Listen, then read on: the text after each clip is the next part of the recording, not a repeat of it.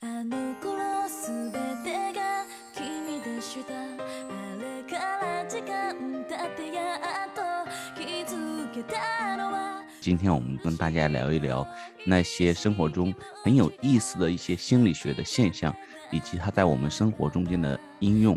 这里是闲话茶水间，我是大表哥。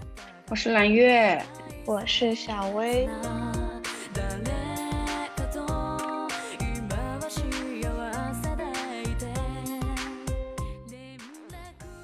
说到心理学效应，你们会想到什么？最开始蹦入你们脑子的？什么鲶鱼效应啊、什么这一种就是老板平时会 PUA 人，或者是自我 PUA 的时候，你觉得生活还不够卷是吧？对，会想到的一些。然后什么木桶，木桶是什么？我不知道这个哎。你想说的是那个木桶最短理论是吗？就是木桶短板理啊论那个，啊，我就是那个 短板的那种感觉，都是被批出来的。天呐，听我们节目的不要觉得待会我们会是聊这些啊！真的，我听到这些我可能要窒息了。这些不就是以前上高中的时候老师给你推荐的各种课外读本上面写的东西吗？对啊，嗯，说什么你比如说要考六科，哪一科考的差你就没办法考上好大学。是的，就是这样过来的。嗯，哎，我问你们最后一个问题啊，在我们开始之前，就揽月讲到鲶鱼效应，你们是你们工作中间的鲶鱼吗？嗯，不算吧，我觉得，但是应该也不是沙丁鱼的那种。对，就在这两种鱼之间有，怎么说，会有第三种鱼吗？就是你偶尔会自己鞭挞一下，但是你丝毫不想鞭挞其他人，你很怕别人因为你 的蹦跶也蹦跶起来，会很害怕，好吗？那好吧，那我们就开始今天的跟大家的分享吧。那你们谁先来呢？我先吧，那我嗯先讲一个简单的，我觉得应该挺多人都知道的一个，我先做一个简单的引入。我们嗯先从鸟笼效应开始，我觉得这大家或多或少都有听说过吧，这个效应。鸟笼什么？我没有听过哎。鸟笼效应，昨天看代表哥分享的文章看到的，我以前我以前不知道这一个，因为我发现就是你好像在搜什么这些效应的时候，这个像鸟笼效应、什么破窗效应都是排在蛮前面的，所以我觉得应该蛮多人有刷到过，有个印象。鸟笼效应的话，它就是说人们会在偶然的获得一件物品之后，会继续的去添加更多跟这个东西相关的一些物品。这个我给大家先介绍一下这个效应来源的一个背景故事。嗯他是在一九零七年的时候，有一个大学教授从大学退休了，然后同时退休了还有他的一个好朋友物理学家。有一天，两个人就打赌，那其中一个教授就跟另一个教授说：“我一定会让你在不久的将来就养上一只鸟。”那另一个教授嗯就觉得很不以为然啊，就说：“我不相信，我从来就没有想过要养鸟啊，你怎么会能够这么笃定的说我过段时间就会养鸟呢？”但没过几天呢，就恰逢就是我们提到另一位教授他过生日，那头先那位教授就送给他了一个很精致、很漂亮的一个鸟笼。嗯然后那个另一位教授收到这个东西之后，他就说：“你就不用费心思了，我只会拿它当一个很漂亮的工艺品摆着而已，我也不会说就为了它去养鸟啊。”但是这事实上是，这位教授他收到这个鸟笼之后，只要有客人来访来他家，就是看到这个鸟笼，都会问他说，哎，你那鸟呢？他们 就会问，哎，你鸟呢？什么时候死掉的？就是因为大家都默认有鸟笼，那一定有鸟嘛。然后这哦个教授只好就向客人一次次地解释，就说他从来没有养过鸟。然后大家都觉得你有毛病吧？你从来没有养过鸟，你怎么会有一只鸟笼呢？所以就是后来他就很无奈，就每一次这样解释解释很费劲，他最后就真的就还是养了一只鸟。哦，所以这就就是说的鸟笼效应，就是很多时候，我觉得我读下来，我觉得会有一种沉没成本的感觉，诶，但是有点不太像，因为这个是你偶然获得的东西，不是你自己主动投资的东西。但是应当是属于就是外在对你的评价会让你觉得，或者是你自身的一个评价体系会让你，比如说偶然习得一个东西以后，会延续性的展开，是吗？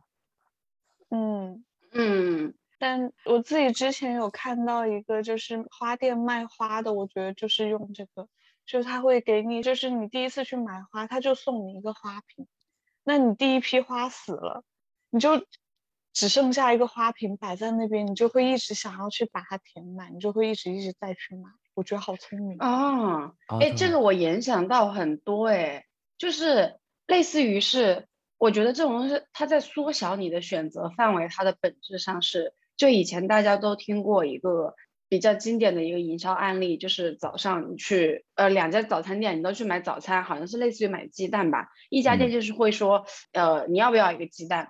有的人就会回答我要一个鸡蛋或者不要一个鸡蛋。另外一家店就是问你说你要一个鸡蛋还是两个鸡蛋？啊，所以一般客人他就会说我要一个鸡蛋。所以像你有了一嗯个鸟笼这个事情一样，就是你没有鸟笼，你生活中不会想到这个事情。那是因为你有了一个鸟笼，然后它空在那里，你的选择就只有两个，你要么把它丢掉，要么你就放只鸟进来。然后我觉得就是一个心理效应里面，每个人嗯看到的角度会用它的这个方式不一样。因为小薇刚刚说花店买花，我最近发现抖音卖货很多人都有这个套路，就是卖牛奶、卖奶粉，他给你送杯子。啊，哦是的，对啊，对吧？就有一个品牌，甚至因为那个杯子太好看，搞得杯子火了。就是，但可能不是他最开始想要的，就是他卖牛奶送杯子，然后卖麦片送杯子，各种各样的。但是啊，你们知道，就某一嗯品牌，就某一个爸爸品牌，他家店其实你卖咖啡，然后你可以去买杯子嘛，有的时候你买了杯子又能去盛咖啡嘛。但是你们知嗯道他家的那个主营业务其实是杯子来着吗？他咖啡不赚钱的。啊，我有读到过，啊，又有另外的他。家杯子真的好 贵哦。对呀、但是他确实他的财报上面看，他赚钱的业务就是他的杯子。哎，可是我很疑惑，我觉得他咖啡也就是没有很对得起他那个价钱，他怎么还还不赚呢？就感觉很贵哎，跟他那个品质比起来。这个例子感觉反过来是逆用，就是他们在这个 case 里面，可能那个鸟笼才是咖啡，你知道，就是你每次要买咖啡，要去他们家，去到他们家就看到他们家杯子。哦，明白，就是你的咖啡总得有杯吧，然后他就跟你说，你带杯过来，在某些特定的时间是会可以免费的嘛，免单的，所以他就嗯会刺激你。嗯，我可以再补一个，就是这个有比较正面的一些引导作用，也可以自己试一下。我看到，哎，对对对对对，你说你说，嗯就比如说有的时候你不是像懒得学习、懒得健身吗？嗯，那你就先去把你的那些装备先弄好。妈呀，比如说你要学习，你要准备要学一个什么东西，你先去把你的笔记啊、什么书本啊、什么那些全部都一套买齐了，然后你就都已经买回来了，你能不学吗？你不是很亏？你多少要学一点吧。就差生文具多是吧？嗯，可能最后会是这样子吧。我觉得真是看出本性，就是小薇看到这个是对自己的要求，但是我看到这个，我想到的全是怎么利用这个效应去向别人提要求，控制别人是吧？对，摆弄别人。因为第一个是我觉得这个事情你用在自己身上，鸟笼效应的本质是因为你突如其来来了一个东西，然后你不知道怎么处理它。但是你自己在嗯买这些东西的时候，你是已经有了一个心理预设，而且你要逼迫自己去做一个事情。那反正我差生文具多这种事情搞蛮多，我觉得没有什么卵用，对于我来讲。嗯，所以可能得别人送你才行。对，所以你可以利用，比如说你想让你的闺蜜陪你一起健身的时候，你就去给他送一个贼贵的瑜伽垫，这种时候还不能便宜，那种贼贵的瑜伽垫，而且就是那种除了用来运动，没有办法干别的事情。比如说你送他一双潮鞋，他不运动，他可能可以拿出去逛街就摆穿搭，就你嗯给他搞一件非常鸡肋的东西。然后他每天他就会跟你一起运动，就是我觉得可能效果会稍微好一点点。你好机 智哦。明白。对明白。哎，就刚才小薇讲到这个，呃，鸡笼效应啊，不是，对不起，什鸟笼么东效应，你鸡兔同笼做多了吧你鸡？兔同笼去了。对，就鸟笼效应。其实我觉得，因为我这个时候我觉得我跟在你后面讲比较有意思，就是我讲一个锚定效应，其实跟你的鸟笼效应有点像。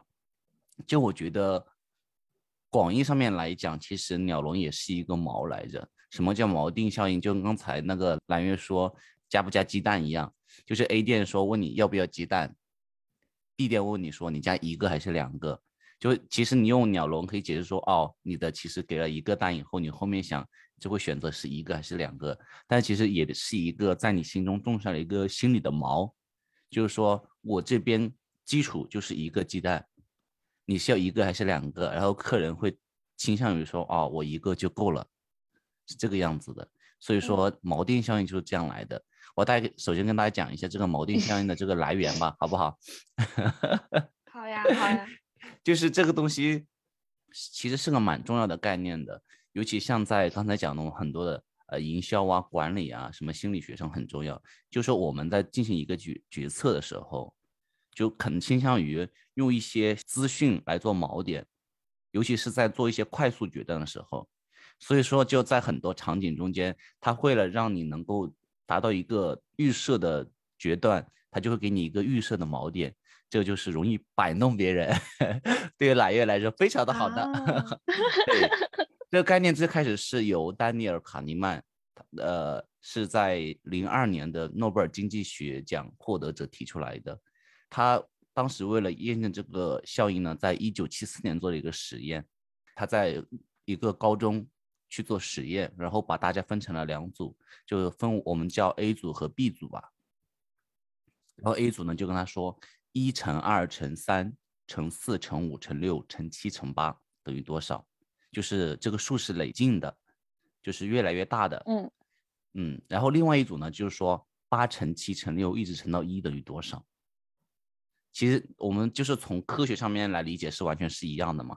但是因为在 A、B 组的人不知道另外一组做的是什么样对应的一个结果嘛，他们也不会说让你完全去算出来，只是说估算一个值。就你大概告诉我你的心理预期，这个结果大概是多少？然后后来发现，就是第一组估算的中位数大概在五百多，第二组估算中位数在两千多，差了有四倍。这么多？对，这个就是告诉我们，就是因为你第一个的锚点是从小变大嘛，你从一二三四五就觉得说这个数不会很大，但第二个是直接从八七六五，因为前面八乘七就是五十六了嘛，后面再乘再乘就会觉得默认应该是两千多。哦，对对，这就是锚定效应，就像刚才讲的那个鸡蛋的事情。然后我现在讲一个很有意思的事情，就是你会发现啊，比较有格调的店都会做这种事情，就是你会看到他会卖一些单价比较便宜的小物件放在那里，让你产生一个错觉，觉得这个小东西都这个价格，另外那个东西比它好这么多，贵一点是应该的。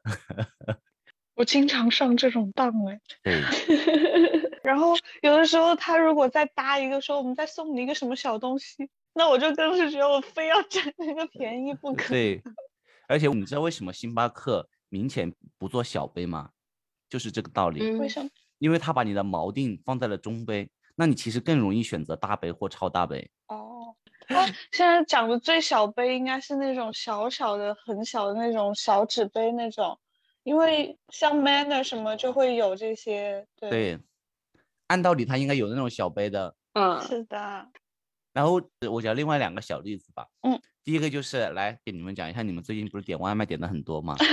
嗯，对对。然后呢，其实你们经常看外卖的时候就会说，哦，上面写着说你们的外卖员正在加速的给你们送外卖，预计三十分钟之内会到达，对吧？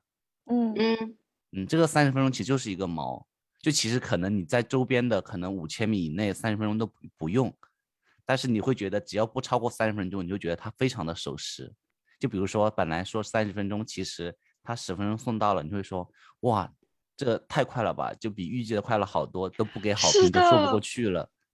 我靠，又被戳中了。对，就是可能。比如说，按道理，说实话，你如果你预计的话，你自己去开车，发现五公里以内，其实三十分钟是很蛮久了，就大概十到二十分钟之间就能送到。但是他刻意会放到三十分钟，然后十公里以内，其实三十分钟也差不多，三四十分钟。嗯。但是他会放到一个小时。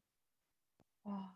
就把你的毛往上面，我一直往后移。哎，不过这里我要跟听众朋友们也说一下，就是。世界上发生任何一个小的事情，我觉得都是有多面性和多角度的。我们可以用一个心理原因来解释，它有一定的道理，但是肯定不是说这个事情的本身的发生是因为这些心理学产生的。嗯，嗯，这个事情这么说啊，就说这个东西可能只是一个我们对于某个心理效应的一个例子。如果解释它，肯定每个人有千人千面嘛，就一千个读者有一千个哈姆雷特嘛，就不冲突的。只要是观点能够解释，我觉得都不冲突的。是的。嗯，哎，你刚刚那个饿了么的例子讲完了吗？对啊，讲完了。因为我想补，就是你刚刚不是讲的是那个时间上的问题吗？然后我嗯自己经历过的还有一个点单价格的问题。我只嗯要点外卖，我就大概心理预期，因为每次看外卖软件，一顿便餐、简餐大概都是二三十块这个区间，所以我就已经对我来说就是，嗯，那我要如果要点一顿呃午餐，我大概心理区间就是二十多三十，我都觉得是正常的。然后我之前有一次就点了一个煎饼果子，点到手是十七块多，我就觉得哎还算蛮便宜啊，因为我平时买的 买饭就是点外卖就二三十。然后直到有一天我去家周边散步的时候，路过那个店，你知道在店里买多少钱吗？八块钱，七块五。哦，我当时整一个明白明白你。大冤种。对，他就是为了跟整个平台的那个 定价策略是一样的。而且我还觉得便宜。是，对，就是类似于是你对于你的那个餐点有一个心理预期在，这就是为什么很多人在包邮经历了之后，他愿意去买一个什么很贵的东西，但是他绝不愿意出六块钱的邮费，就是 因为你的预你的预期在那里，包括大家说充会员，就是你愿意花二十块钱出去买一部烂片的电影票，你也不愿意在家花十块钱买一个会员，真的去看你想看的电影或者电视剧，因为你一直嗯心里就觉得我出去看电影要花钱，我在家里看东西是它就应该是免免费的费。其实你没有嗯想过，你出去看电影，电影可能是烂片，然后你还要打车出去，你去商场你还会买很多其他的东西，消费远不止那一点。对。但是就是你讲的很对，就是你有那个心理预期，跟你没有那个心理预期，你的反应是截然不同的。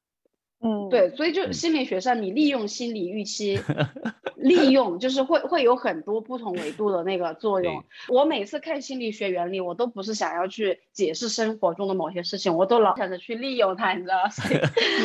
利用不好的时候，会伤害到自己。第一个例子就是，我现在充会员，我基本上想看电影，我从来不会不充，就是有点类似于你要逆着自己的本来的那啊种思考来。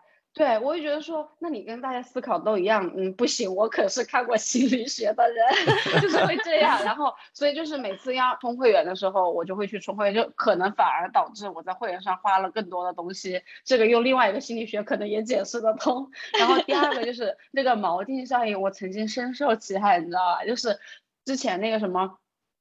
呃，谈恋爱的时候还没有到那个阶段，你你看了这种东西，你就会想，我要不要种个什么毛下去？就类似于这种想要嗯利用这个事情。呃，好像之前有一个理论，就是类似于是说，你什么接吻的时候老吃某一个口味的糖果，然啊，后之后别人闻到这个味道就会想到你，就类似于这一种那个东西。啊然后当时就中了很多的毛，类似于是一部什么电影啊，然后什么什么的歌曲啊。我跟你讲，分了之后全他妈是自己的毛，就是。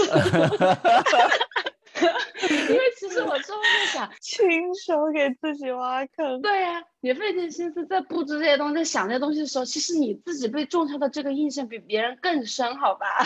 然后之后嗯全都是自己的模式，哎，深受其害，不能玩弄其他人，伤害的都是自己。来月，我给你总结一句话好不好？嗯嗯。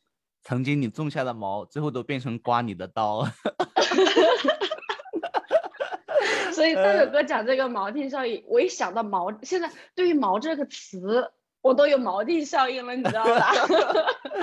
哎，这样这样的嗯话，我跟大家把另外一个效应也一起讲了吧，因为它两个是锁定的，到时候我会有一个小的问题放在一起，可以吗？好，你说，就叫登门槛，呃，说的不好听叫得寸进尺，大概意思就是说，如果你想要让他人接受一个刚开始不会接受的要求的话，那你就让他先接受一个微不足道的小要求，然后再逐步递进，因为人都是一种属于那种为了保持你人的一个对外形象的前后一致性，避免别人对你的认知的不协调，就会说 会愿意去倾向于接受这个更大的要求，对。哦，来月怎么笑了？没有，我我就是刚刚说的那个，有个我跟你说，一就是一个角度，你可以正着说可以，反着说也可以，因为跟这个效应相对应的，我查了一个叫闭门羹效应，它完全就啊是反的。它就是说，如果你想要让人接受一个很难以接受的，就是你你要给一个人提要求，你就先啊跟他提一个更难的要求。然后他就会比较哦接受那个轻松一点的要求。举一个例子，你要是跟他说借钱，就说借二十万，别人就会说我一次性拿要二十万，然后你就会说，哎，那我真的是好难呐、那那不然你先借我三万块钱吧，就是第二那个人他就很难拒绝再借，因为他不可能连续的拒绝你很多次。对，你说这两个这两个效应是不是反 的？我 刚刚也是有想到那个，就是鲁迅说的那个，你要开一扇门，你就要去说你要把那天窗给破了那个事情，哦，对对对，就跟揽月的也是一样。对，就是你想要别人在这里开一个门，你就先提一个很无理的要求，就是类似于说哦你去把那个天窗给捅了，然后他肯定说你在说什么鬼话？这个是类似于揽月那边，对，他说什么鬼话？他说他就想说，那不然把门打开吧。他说你 早说就不就把门打开了，就是 就是的。呃，哎，好的，大表哥继嗯续。呃，那我最开始讲一下它的来源嘛，可能跟嗯来源那个呃闭门羹效应是一样的，但是大概是在一九六六年，上个世纪六七十年代，有美国心理学家就是乔纳森·费里德曼，就是做了一个实验，就是说他们要求就是一群随机人做实验对象，然后就会说啊、我们去跟他们直接沟通说，在你们的住宅或者说汽车的那个后面的窗户上面贴一张说安全驾驶的贴纸，来宣扬这个道路安全的讯息。大部分都会说先答应这个小要求嘛，因为只是一个贴纸嘛。嗯嗯，然后他们两个星期以后呢，就会再次接触这同一批对象，说要不要你们都贴了贴纸，要不要在你们的草坪上面贴一张类似的安全驾驶的告示牌？但是呢，这个牌子还蛮大的，会遮挡住你部分的那个房子的景观，而且那个字体写的很丑很丑。到这个程度，其实还是有人拒绝的，接受率大概在百分之五十五。就是说，前面做了贴纸的人，后面接受这个很丑并且遮挡住你的房子的景观的告示牌在你的草坪上的几率只有百分之五十五了。但是呢，另外一组对照组刚开始没有跟他们说要贴纸，就直接跟他们说要不要放那个告示牌，就只有百分之十几的人就接受立那个牌，就他们基本上都会拒绝。嗯，就这个东西，就像揽月讲的，其实人的动机是很复杂的嘛。就面临不同的一个选择的时候，你会有不同的嗯决定。但是呢，就是为什么这个很有意思，就是说有一个基本的原理在于叫一致性原理，就是说人总愿意把自己的形象调整成前后一贯，首尾一致。这不就是那种戴高帽的原理吗？就是很多人要让一个，就先给他戴个帽子，哎，就是像您这么善良正直的人，肯定不会不管这个事情吧？就他最后可能不会管到如你所愿，但是他为了保持你给他戴的这个高帽子，他是下不来的。嗯是的先把他架到那个地方。对，大家听这里的时候一定要想，你平时会怎么用这些东西，我真的觉得很有意思。这个我们以前上大学的时候经常会碰到啊，在什么火车嗯站、汽车站，就会有人说自己钱包丢了，问你要三块钱买水喝，然后一旦你打开了钱包，那个骗子就在旁边说啊，那你再给一点吧，让我买个汉堡包吃吧。嗯，像这种我就会拒绝。嗯，我日常里面这种，我觉得就大家有一个例子肯定很那，就正着反着都会存在的，就买衣服这一个场景。嗯，就你买东西买一个场景的时候，你一般女生应该都知道，你在一家店如果买了一件衣服，你就会买比较多。就类似于 Zara，它试衣服的门槛好像是六件，就你最多拿六件。嗯，所以要不然你不拿，我一旦拿了一件，我就会把六件拿齐，就是我就会觉得进去一次就麻烦。然后如果有导购小姐跟着你也是这样的，就是怎么说？如果这个导购小姐给你推了一件衣服，然后你觉得穿着不错，导购小姐就会一直拿很多的衣服。有有些店会做营销，我甚至在那个试衣间出不来，就是你试了一件，然后他就会根据这个风格，哎，这个衣服搭这个裤子什么什么的，然后同样的风格就拿到你，你就真的是试不出来。我觉得这个就是刚刚说的保持你自己的一致性和一个连续性的事情。然后逆过来买衣服也有这个场景，就是类似于你买一个衣服，然后你看到其实你蛮喜欢，但是它其实很贵，然后你就跟他说这个太贵了，导购就会给你拿第二件，哎，这个衣服现在打折，差不多的款式只要多少多少钱。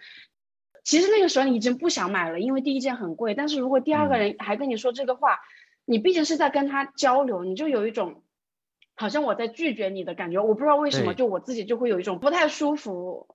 就我想插嘴，就这两件衣服的这个价格差，就是刚刚揽月讲的那个什么效应哎，就第一件很贵，那要不你拿第二件便宜的哦，对对，就闭门羹效应嘛。啊，闭门羹，对，啊，嗯，闭门羹就类似于，我觉得本质就是你不会一直拒绝别人，这是第一个本质。第二本质就是你被预期抬高到了一个的时候，然后给了你一个下面的预期，你就会觉得颇然接受。但是我在嗯这个事情里面，我没有觉得第二件也颇然接受，但是他给了我很强的压迫感。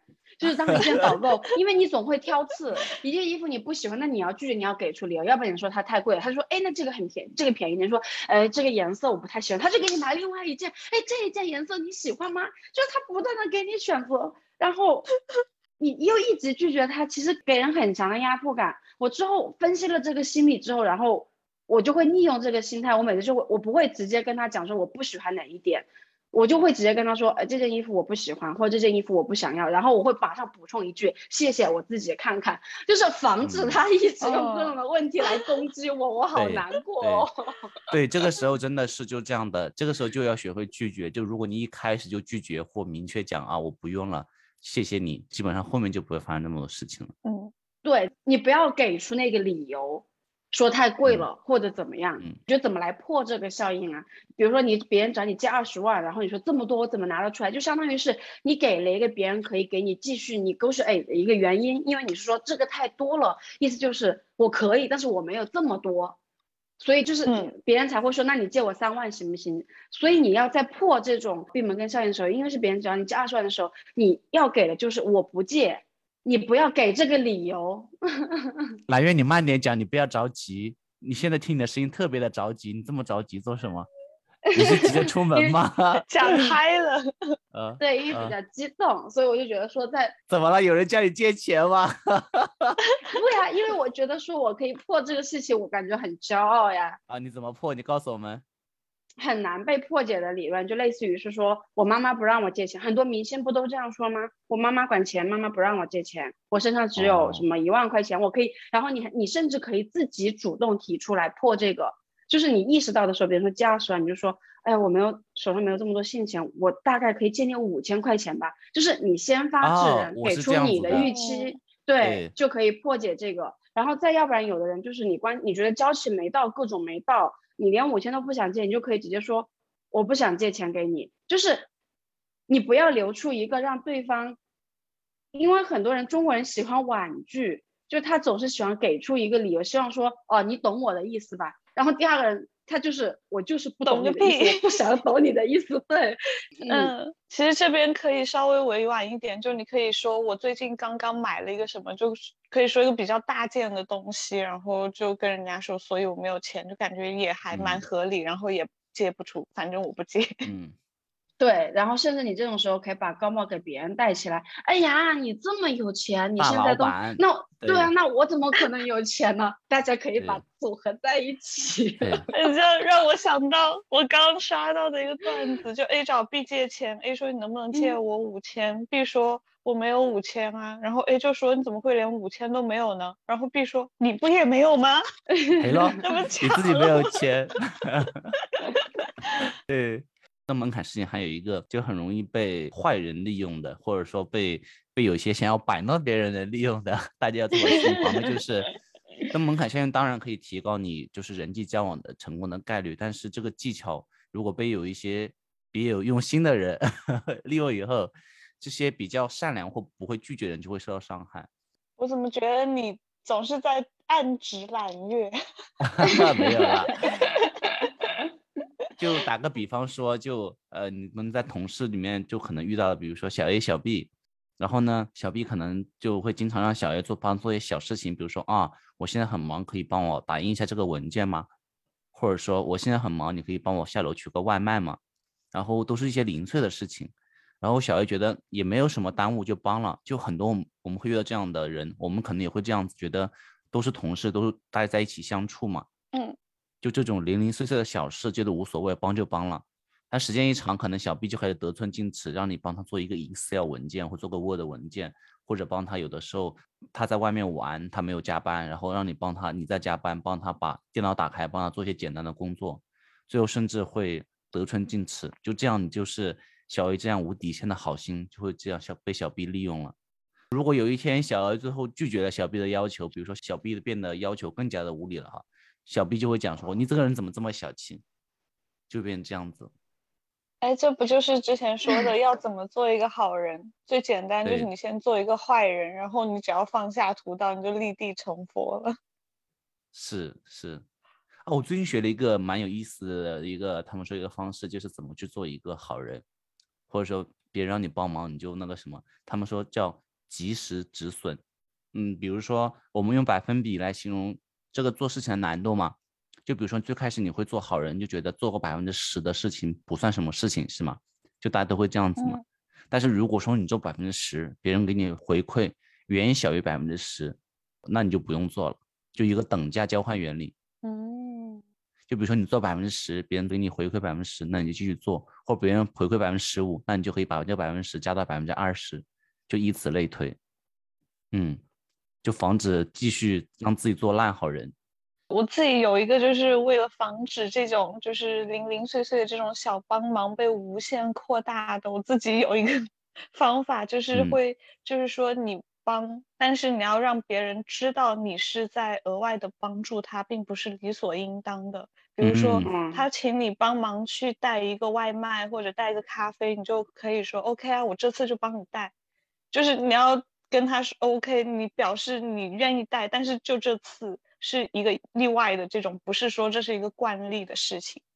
对，嗯我觉得这个事情就是怎么说，因为我自己不是这种人啊，嗯，但是我会嗯看到有一些人就是一直会被这些事情所困扰。我觉得其实本质上大家要来说是心理学，其实人际交往里面的一些事情要破这个事情，我觉得有两个 tips 大家可以考虑一下的。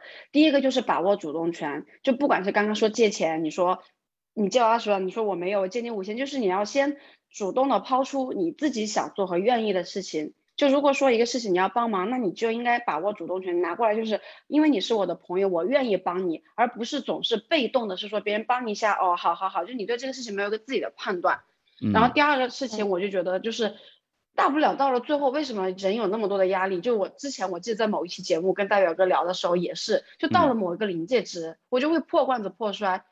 你凭什么管我？你凭什么要求我？你凭什么指指点点？Who are 是 you？就是就是，所以就是很多这种人，大家要明明白，你是一个独立的人，没有人可以来 judge 你什么东西。摆弄你，对，所以就是到了某一个 就你要始终想着你自己在这个里面，然后真的到了你，就大家这样说肯定也是说着玩嘛，就日常一些小事也不至于到操弄这个层面。真的让你不开心了的时候，你就应该说出来。对对是的，感觉就是你一定要把你的情绪，你能做到的这些都清楚的表达出来，你不要渴望别人能够 get 到什么暗示啊，什么那些东嗯西。对啊，你比如说刚刚说的导购员，我们说了有很多的方式，类似于说，哎呀，这个我不想要，就是各种或者你要想着说你真的很不舒服了，他让你，你就直接转头就走，会怎样？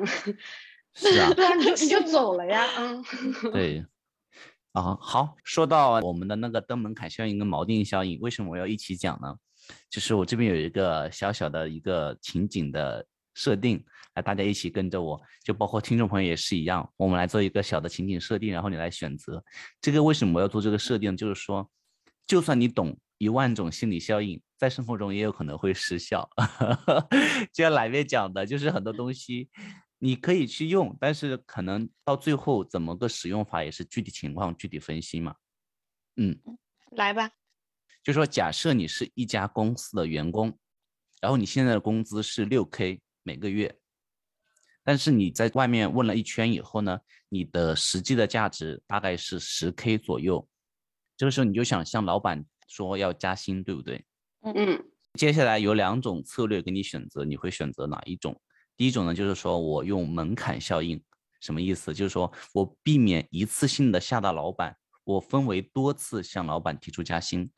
第一次跟老板说从六 k 加到七 k，然后再过一段时间再从七 k 加到八 k，然后逐步递进到十 k。这是第一种。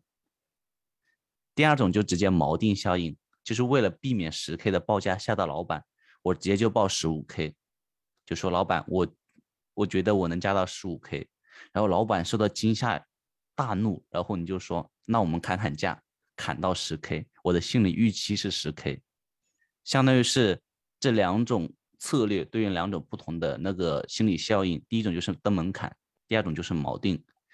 好，现在你是这个人，你应该如何抉择呢？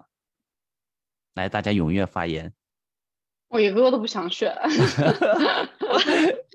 我就是这个人，而且我选了，确实是第二种。哦，你就会报一个更高的价是吗？是的，有用吗？有用吗？因为我最近刚好在换工作，但是确实最后跟我预期差不多。因为，但是我当时心里想的是，我就给到那个最高的价格，他要能给，那我就是赚到。然后，如果他不能给到那么多，然后他往下压了，也是基本上也不会说是压到低于我的预期太多的那种那个区间去。嗯，所以最后的结果呢，是一个 happy ending 吗？最后就是并没有达到那个 max，但是就是符合我最初的那个预期的值。哦，所以你的锚定效应是选了，并且有用了。嗯，是的。嗯，揽月，你刚才说你什么都不选，为什么？我通常都会选一个我自己有把握的值，就我不会偏高，我也不会偏低。嗯，然后我会杠在这个点上，就是 没有余地的那种，所以一开始就非常强势，就是就是这个值。哦，明白。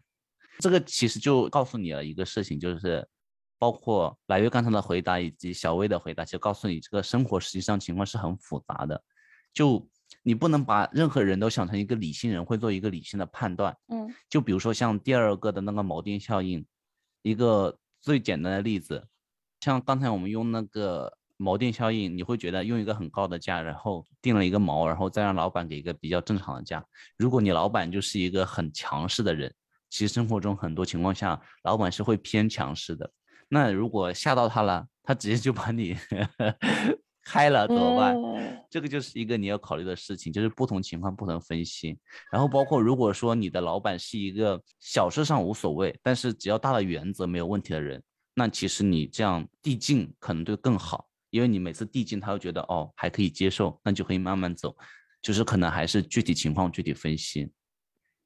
嗯，这两个事情我觉得第一是都要考虑到场景的复杂性，然后以及你面对的这个人的个性。刚刚说的老板的这个。就我要是老板的话，你提的太离谱。第一，你是你要看面对事情，你要是面对猎头，那他跟你可能利益本身是一边的。但是如果你面对的是老板，尤其是那种小作坊的老板，可能不是像说大公司体制，你你一个等级的人，你的工资范围会在那里。高不高多不多，就是他有一个协议，反正不是他出钱。但是如果是那种比较私营制的公司，你的钱越多，公司的成本越大，是会影响到他利益的。